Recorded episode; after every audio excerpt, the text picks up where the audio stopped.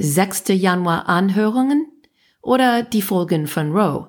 Oder wer wird der nächste Präsident der USA? Zu viele Themen, zu wenig Zeit. Unser Thema diese Woche.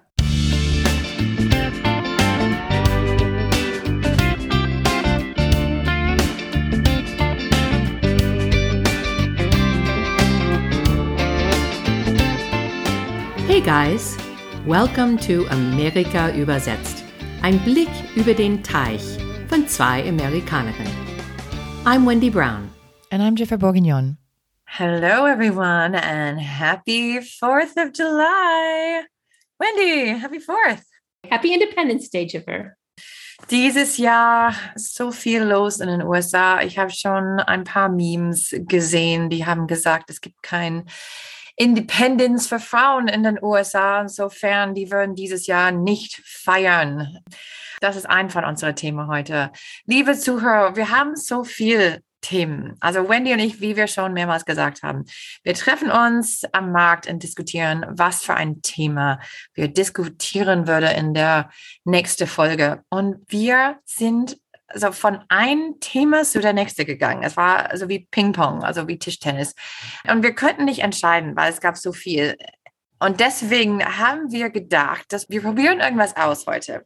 Es ist eine Art, ich glaube, das war beliebt in die 2000er oder irgendwann. Ähm, das heißt Speed Dating, wo man würde dann zu einem Ort gehen und gegenüber von jemand sitzen und man hat so fünf Minuten zu reden. Hey, wie heißt du? Was magst du? Und so weiter. Hat nur fünf Minuten. Ding. Und dann geht es weiter zu der nächste Kandidat. Also wir haben gedacht, wir, wir probieren irgendwas ähnlich aus, wo wir fangen an mit einem Thema. Wir haben fünf Minuten darüber zu reden und dann Ding geht zu der nächste Thema. Das heißt, dass wir haben vier verschiedene Themen. Das heißt auch, kommen wir nicht so tief rein in das Thema. Und deswegen erzählen wir ein bisschen erstmal in das erste Minute und dann diskutieren wir ein bisschen, bevor wir zu die nächste Thema gehen. Okay. Dann könnt ihr sagen, ob ihr das gut findet oder nicht.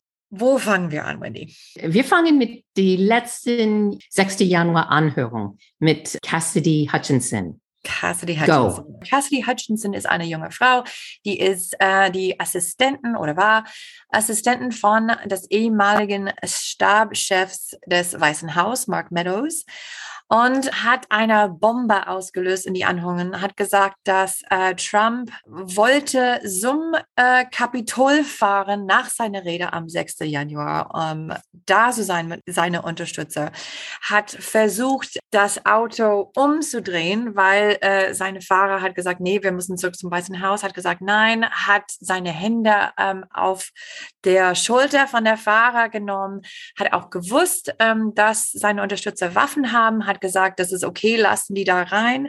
Er hat auch gewusst, dass die ähm, waren gewaltig und äh, wollten Mike Pence finden und hat gesagt, äh, dass er tut nichts dagegen, dass er hat das verdient. Ähm, und das hat gesorgt vor einer unglaublichen Explosion in der Hörung. Es war sogar ein extra Tag, dass sie angekündigt haben. Wendy, was sagst du dazu? Ich fand Cassie Hutchinson war so ruhig, so cool und so präzis in was sie gesagt hat, sehr glaubwürdig, obwohl wir haben schon gehört von der republikanischen Seite, dass die versuchen, so kleine Details dann zu bestreiten. Aber eigentlich, sie hat keinen Grund zu lügen. Was ich gehört habe, ist, dass Donald Trump ist ein lebensmittelwerfender Despot, der bereit ist, ein bewaffneter Mob zu ermutigen, zum Kapitol zu marschieren. Und er wusste, dass seine Leute Waffen hatten. Ich finde es einfach unverschämt, wie Republikaner versuchen, Cassidy zu untergraben. Es ist eigentlich egal, ob er seine Hand auf sein Secret Service gemacht hat oder nicht. Einfach das Bild, dass ein Präsident hinten im Auto sitzt und sagt, ich will zum Kapitol. Also wie ein Kleinkind, entweder ist ein Kleinkind oder er ist ein Verräter. Und keine von diesen Bildern ist, ähm, was ein Präsident sein sollte das Committee macht das richtig schlau. Und die haben auch am Ende so ein kleines Vorschau gemacht, wo die haben äh, gesagt, dass es gab Manipulation von Zeugenaussagen. Und ich freue mich auf das nächste Episode. Ich glaube auch, ähm, Wendy äh, Cassidy, das, das war so ein unglaublicher Blick rein in was passiert ist von die erste Perspektive von jemandem, der wirklich da war. Ich meine, wir hatten eine Ahnung schon, wie schlimm das war, aber das zu hören direkt von jemandem, der vor Ort war, der hat alles ähm, vor Ort verfolgt, war wirklich erstaunlich. Es gibt auch einen Blick ähm, von einem Präsident, der komplett unhinged ist. Bill Barr hat schon gesagt, er hat lost touch with reality, dass er also war ein bisschen verrückt, äh, könnte man sagen. Also erstaunlich auch, dass Republikaner können immer noch die andere Richtung gucken und das ignorieren. Das war ein unglaublich mutig von Cassidy Hutchinson, äh, wie wir schon gewusst haben, dass wenn Leute ähm, stehen in der Öffentlichkeit und sprechen gegen Trump, es äh, passiert ich würde sagen fast immer, aber wirklich immer, dass die kriegen Mordbedrohungen, dass die kriegen ähm, Anruf. Also sie hat einen Sicherheitsdienst da vor der Fall, aber viele haben gesagt, dass das wird auf jeden Fall kommen. Sie hat sich äh, vorbereitet und hat das trotzdem gemacht, obwohl das wirklich gefährlich war und insofern sehr, sehr mutig, da zu sitzen vor der Anhörungen und sowas zu sagen. Ich frage mich auch, ob das jetzt ist genau, was die DOJ, die Department of Justice, braucht für einen kriminellen Prozess gegen Trump auch. Das nächste Thema hier. Wir haben auch die vierte und fünfte Anhörung nicht darüber berichtet. Also in die vierte haben wir gehört, wie Trump Druck auf Swing States gemacht hat, um die Wahlergebnisse zu kippen. Zum Beispiel, es gab eine Liste von anderen Wahlmännern, so Trump-Loyalisten. Und er hat auch in die Wahlbetrug in Georgia viel Druck auf zwei Wahlbeamte gemacht. Wir haben das schon gesehen mit dieser Find Me the 11,780 Votes, die ich brauche. Und er hat auch bedroht zwei Wahlhelfer in Georgia. Und die mussten ihr Haus verlassen für zwei Monate. Und die andere Anhörung, die fünfte, wir haben gehört, wie Trump Druck auf sein Justizministerium gemacht hat.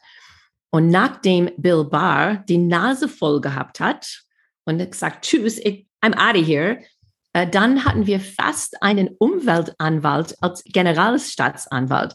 Es gab einen Plan, wie er die Swing State Wahlergebnisse ändern konnte. Trump hat gesagt, sag einfach, dass es Betrug gab, wir werden das Rest tun. Es war sowas von Manipulation. Und Gott sei Dank hatten die Justizanwalten genug Mut gehabt. Die haben gesagt, wenn ihr das tun, wenn ihr diese total ungeschulte Anwalt hier oben drauf als äh, Generalstaatsanwalt machen, sind wir alle weg. Gibt es keine mehr hier in diese Ministerien. Aber Jiffer, was meinst du? Sollte Generalstaatsanwalt Merrick Garland Trump anklagen jetzt? Gibt es einen Unterschied, wenn er nochmal kandidieren würde? Das ist eine gute Frage, Wendy, und das kann ich nicht antworten. Soll Garland anklagen? Ich glaube, er ist, wie wir so häufig sagen in diesem Podcast, zwischen a rock and a hard place.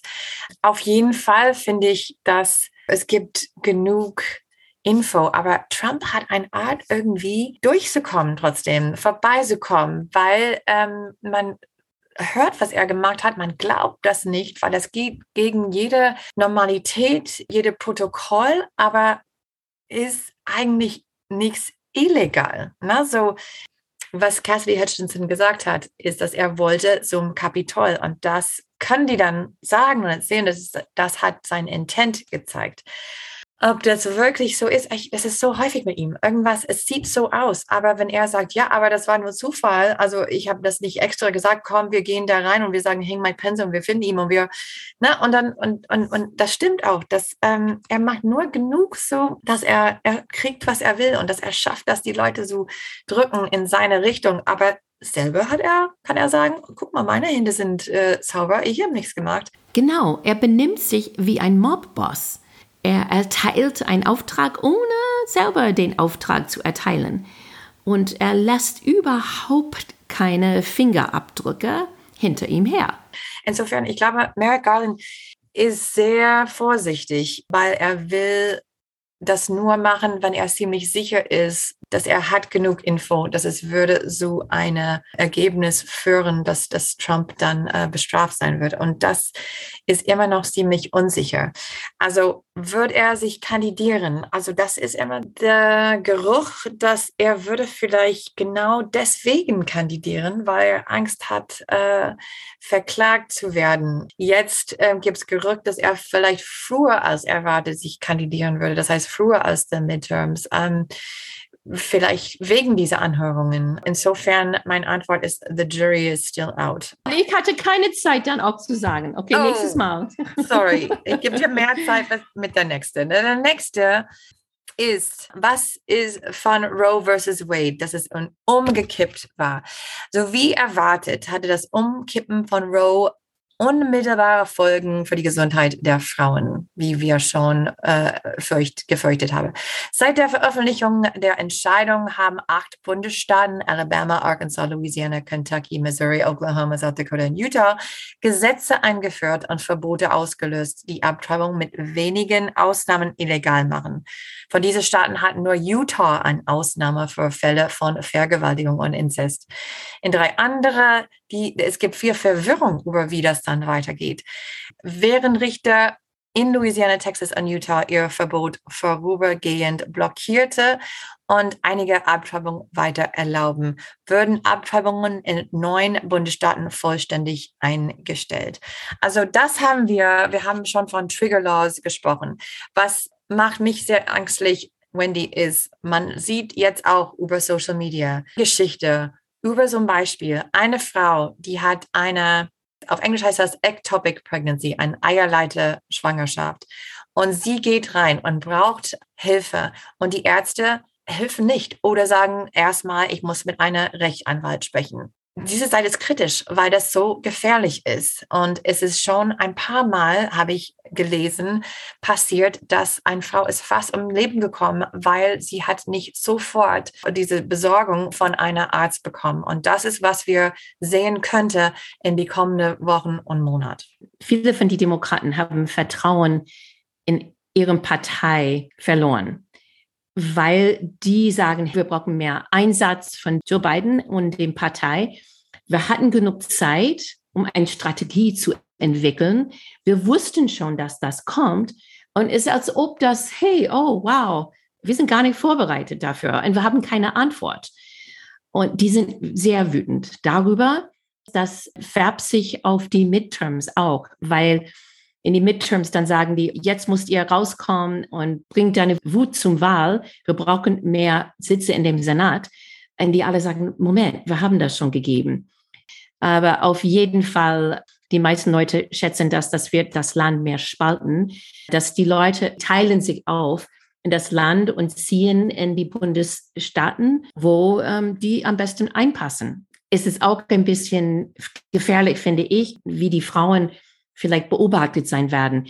Es gab schon die Rat, dass wenn du eine Tracker hast auf dein iPhone zum Beispiel für deine Tagen, das solltest du jetzt löschen, weil vielleicht konnte jemand dabei dann ähm, Detail rausholen und wissen, dass du schwanger warst. Oder Google hat schon gesagt, dass die werden nicht zeigen, wer in die Nähe von einer Abtreibungsklinik sich bewegt. Und wir haben auch diese furchtbare Geschichte in Ohio von einem zehn Jahre altes Mädchen.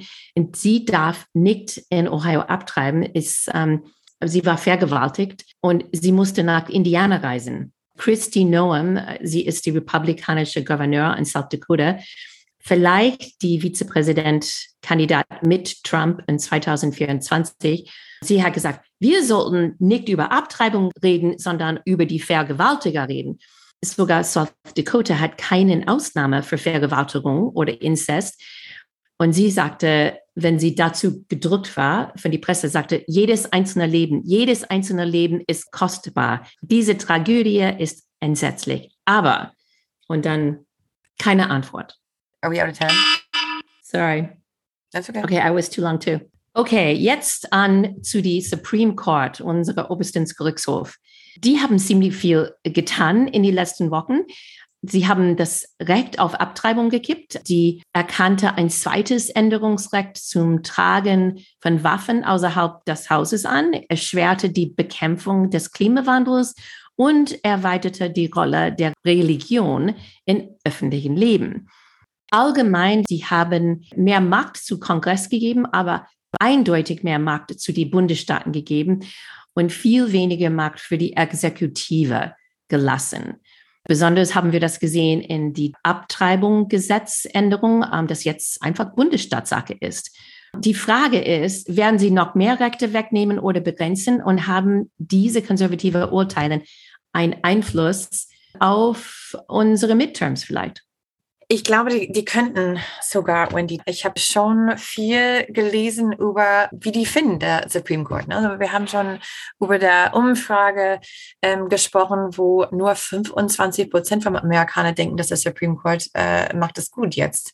Und viele andere haben das Gefühl, dass der Supreme Court ist jetzt viel zu weit zum rechte Seite, dass die haben zu viel Macht in zu viel Entscheidungen, dass ähm, allein mit Roe eine 50 Jahre Präsident äh, zu umkippen, ist ähm, irgendwas, das der Chief Justice John Roberts selber wollte nicht, weil das war zu viel. Ähm, er hat selber gesagt, das ist so groß eine Änderung, das könnte das Land äh, weiter spalten. Aber die andere Supreme Court Richter das ist äh, kein Thema für den. Wir haben der gute Nachrichten von der Supreme Court, dass Ketanji Brown Jackson äh, ist letzte Woche neu auf der Bench, wie man sagt. Äh, Justice Breyer ist in Rente gegangen und äh, Justice Jackson Brown ist jetzt da. Das, das ähm, ändert nichts. Ne? Es ist, sie ist einfach die mehr äh, progressive Richter und ähm, kommt da hinter eine andere progressive, da geht raus. Insofern, das, das kippt es nicht. Aber es gibt dann diese Diskussion über, wie können was tun. Ne? Wie du gesagt hast, viele Demokraten sind unglücklich damit und die Diskussion über also Court Packing, wie man sagt, ähm, oder mehr Richter auf der Supreme Court zu machen. Äh, Biden hat schon gesagt, dass er will das nicht machen, dass das zu radikal ist, das würde ähm, zu groß eine Streit sein. Ich glaube, er hat auch Augen auf, ähm, wie gespaltet das Land ist, besonders jetzt nach vier von dieser Urteil von der Supreme Court.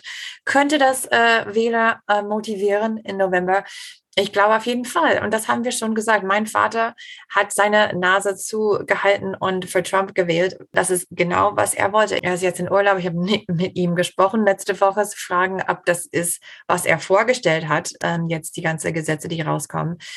Aber das würde ich ihm fragen, äh, weil man hat auf jeden Fall das Gefühl, dass das Land geht viel tiefer in eine sehr konservative Richtung. Und äh, mit der Supreme Court Urteil, ich glaube, das, das mobilisiert Demokraten auf jeden Fall. Und hoffentlich, wie wir gesehen haben, so viele junge Leute sind motiviert. Wir wissen, dass die wählen normalerweise in nicht so große Zahlen wie ältere Leute. Aber das könnte einen Unterschied machen für viele junge Leute. Ich habe heute Morgen gelesen, äh, jemand hat gesagt, wenn Sie mehr darüber wissen wollen, was in unserem Land vor sich geht, studieren Sie Deutschland Anfang bis Mitte der 1930er Jahre. Fand ich sehr interessant. Ähm, jemand anderes hat gesagt, niemand sollte sich an seine Rechte gewöhnen. Und du hast recht, dieses Supreme Court ist die allerkonservativste seit 100 Jahren. Und die sind weit weg von der Mitte unserer Gesellschaft. Und es ist ihnen egal, das ist das scary Teil. Vergiss die Umwelt, vergiss Frauenrechte und vergiss die Wahlen. Fairwahlen sind vorbei. Fünf Minuten ist gar nicht lang. Also, on to the next. New York State. Waffen der oberste Gerichtshof, der Supreme Court, hat entschieden, dass Amerikaner ein breites Recht haben, sich in der Öffentlichkeit zu bewaffnen. Er hob ein New York-Gesetz auf, das das Tragen von Waffen außerhalb des Hauses streng eingeschränkt hat. Aber New York State hat dann geantwortet mit seiner eigenen Lösung. New York State hat es dann schwerer gemacht für Leute, eine Waffen zu tragen, wenn sie eines tragen darf. Also das war ziemlich schlau, finde ich. Und ich glaube, Wendy, auch, dass wir würden mehr Beispiel von ähm, sowas sehen, dass Bundesländer wenn die nicht einig sind mit einem Urteil von der Supreme Court, die finden einen Weg herum. Go New York State. Ich fand das super, was die gemacht haben. Kalifornien macht genau die gleichen Sachen. Die zeigen, wie ein Bundesstaat um diese Urteile arbeiten kann. Die haben jetzt in New York State, äh, glaube eine davon die strengste Waffenkontrollgesetze jetzt durchgebracht. Und zumindest musst du da ein bisschen testen und Training machen, bevor du eine eine Waffe kaufst. Du darfst aber auch, für alle, das ist wichtig für mich auch, du darfst nicht ins die Subway oder in Times Square eine Waffe tragen. Hoffentlich, das ist ein Beispiel, aber das größte Problem mit Waffenkontrolle ist, dass egal, dass New York das macht, wenn die Nachbarbundesstaaten andere Gesetze haben und wo es viel leichter ist, eine Waffe zu kaufen, dann was bringt das? Und das ist Problem Nummer eins. Das zweite Problem ist aber, ist, dass wir sehen jetzt, dass egal was die Supreme Court sagt, die Bundesstaaten machen, was sie wollen. Egal. Und ich glaube, wir werden noch mehr davon sehen. Und die Frage ist dann, ähm, wer kommt und sagt, okay, das darfst du nicht machen. Das ist auch, Wendy, wie eine Lösung von Maine, der Bundesstaat Maine. Die haben auch äh, das Supreme Court äh, vor äh, zwei Wochen ein Urteil wegen öffentlich Geld für Privatschule. Und die haben entschieden, dass religiöse Schule dürfen auch von dieses Steuergeld. Und Maine hat geantwortet mit auch einem neuen Gesetz, das erlaubt nur Schulen, die voll offen für alle sind, weil ein paar von dieser religiöse Schule haben ähm, verboten, lesbisch und schwule LGBT ähm, Schüler. Und ähm, so ist Maine äh, herumgekommen. Und ich glaube auch, das war eine kreative Lösung. Wir würden häufiger sowas sehen, besonders ähm, mit diesem neuen Abtreibungsgesetz. Es wird interessant zu sehen, wie manche Bundesländer, wie die herumkommen, ähm, was die dann selber entscheiden. Zumindest können wir alle in New York City wieder in die Subway gehen. Freue mich total. Jetzt, wir haben ein Presidential Watch. Wer wird für Präsident in 2024 kandidieren? Ich fange an mit den Republikanern. Es gab Gerüchte, dass Trump vielleicht am 4. Juli heute würde vielleicht deklarieren, glaube nicht, weil seine Partei ist total dagegen. Die wollen, dass er das überhaupt nicht mag vor den Midterms, weil die glauben, dass das äh, negativ sein könnte für die anderen Republikaner. Es gibt äh, zwei, die ich viel gesehen davon. Ähm, DeSantis, äh, der Gouverneur von Florida, und auch Glenn Youngkin, der neue Gouverneur in Virginia, sind zwei Namen, die man oft hört. Und natürlich, wir hören von Liz Cheney. Es wird eine interessante Line-up, aber die große Frage rund um die Republikaner ist, wird Trump kandidieren? Und du hast schon vorher gesagt, und ich glaube auch genauso, dass falls er kandidiert, bevor er angeklagt wird von den Justizministerien, dann wird das schwieriger wahrscheinlich für Merrick Garland, weil dann könnte es so sehen, dass das total parteiisch aussieht, dass der Generalstandsanwalt für die demokratische potenzielle Gegenkandidat jetzt der führende Kandidat von die andere Partei dann jetzt anklagt. Also so, ich glaube, das Time is of the essence. Jennifer, wie sieht es aus für die Demokraten? Die Demokraten, ich meine, die große Frage ist, Joe oder no Joe? Joe Biden hat schon gesagt, dass er wird auf jeden Fall zum Wiederwahl stehen in 2024. Aber klar, wenn man sieht, ihm, wenn er runterfällt von seinem Fahrrad oder wenn er also sehr müde aussieht äh, mit Schulz da in, in Elmau letzte Woche, man denkt immer wirklich, echt, ich meine, er ist 79, das ist ein schwerer Job, das ist eine Fullzeitjob mal drei. Das, ähm, wie kann er weitergehen? Ähm, Kamala Harris hat letzte Woche gesagt, auf jeden Fall, dass Joe wird auf die Bühne wieder stehen und sie wird seine Vize. Und dann hat sie das geklärt und gesagt, wenn er auf die Bühne steht, dann bin ich sein äh, Running Mate, sein Vize. Also ob das wirklich so wird oder nicht, ich glaube, er muss das, klar, er muss es sagen jetzt. Ähm, Aber der Plan war, dass er macht die erste Term und dann seine Vize, Kamala, würde dann das nächste. Aber es sieht so aus, als ob alle merken jetzt schon, dass Kamala nicht unbedingt äh, das hinkriegen würde, oder? Ich glaube auch, wenn die das, äh, Kamala war in, in ihr jetzt eineinhalb Jahre im Amt, äh, also ein bisschen nicht so präsent. Ne? Also man sieht sie jetzt mehr äh, wegen äh, Roe versus Wade und ähm, die Abtreibung gesetzt, dass sie ein bisschen mehr auf die Bühne ist, ein bisschen mehr zu so sehen, ein bisschen mehr präsent ist. Aber sonst, ihr erster Auftritt war nicht so äh, beeindruckend vielleicht. Ähm, aber viele Leute reden von, wer denn sonst? Also wir reden immer von Pete Buttigieg. Er ist der Transportminister. Er ist äh, eine erste schwule Transportminister, würde der erste schwule Präsident dann sein, wenn, wenn gewählt. Äh, er ist ziemlich jung noch nicht 40. Jünger als Joe Biden. Ja, so, ich glaube, halb seine Alter sogar. Es ist echt schade, wenn man sieht, wie viel Vorteil die Demokraten haben sollen, dass die keine richtige Kandidat. Also, und das ist die Frage, wer könnte es sein, wenn nicht Joe? Und ähm, es gibt keine klare Antwort. Insofern ähm, wir ja, warten alle und sehen. Erstmal wird das wieder Joe versus äh, Donald sein oder wird es komplett neue Leute auf die Bühne stehen? Und das ist voll und komplett unklar für, ich glaube, alle. Noch eine Redewendung auf Englisch. They don't have a very deep bench. Ja, das bedeutet, dass die haben so ein paar Leute, aber viel mehr haben die nicht. Du hast nicht ähm, von Governor Newsom gesprochen, Gouverneur von Kalifornien. Der ist auch im Gespräch. Und er hat etwas ganz Cooles gemacht heute. Er hat eine Werbespot in Florida gekauft für heute. Und, und was er sagte in dieser Werbung, hat gesagt, heute ist Unabhängigkeitstag. Reden wir also darüber, was in Amerika vor sich geht. Die Freiheit wird in ihrem Stadt, Florida, angegriffen. Ihre republikanischen Führer, er meinte damit DeSantis, sie verbieten Bücher erschweren das Wählen, schränken die Rede in Klassenzimmern ein und kriminalisieren sogar Frauen und Ärzte. Ich fordere Sie alle, die in Florida leben, sich dem Kampf auszuschließen oder schließen Sie sich uns in Kalifornien an, wo wir immer noch an Freiheit glauben. Redefreiheit, Entscheidungsfreiheit, Freiheit von Hass und die Freiheit zu lieben. Lass sie dir nicht die Freiheit nehmen. Also das fand ich ziemlich cool, dass, äh, dass Governor Newsom direkt zu die Leute in Florida hat gesagt, zieh mal jetzt nach Kalifornien.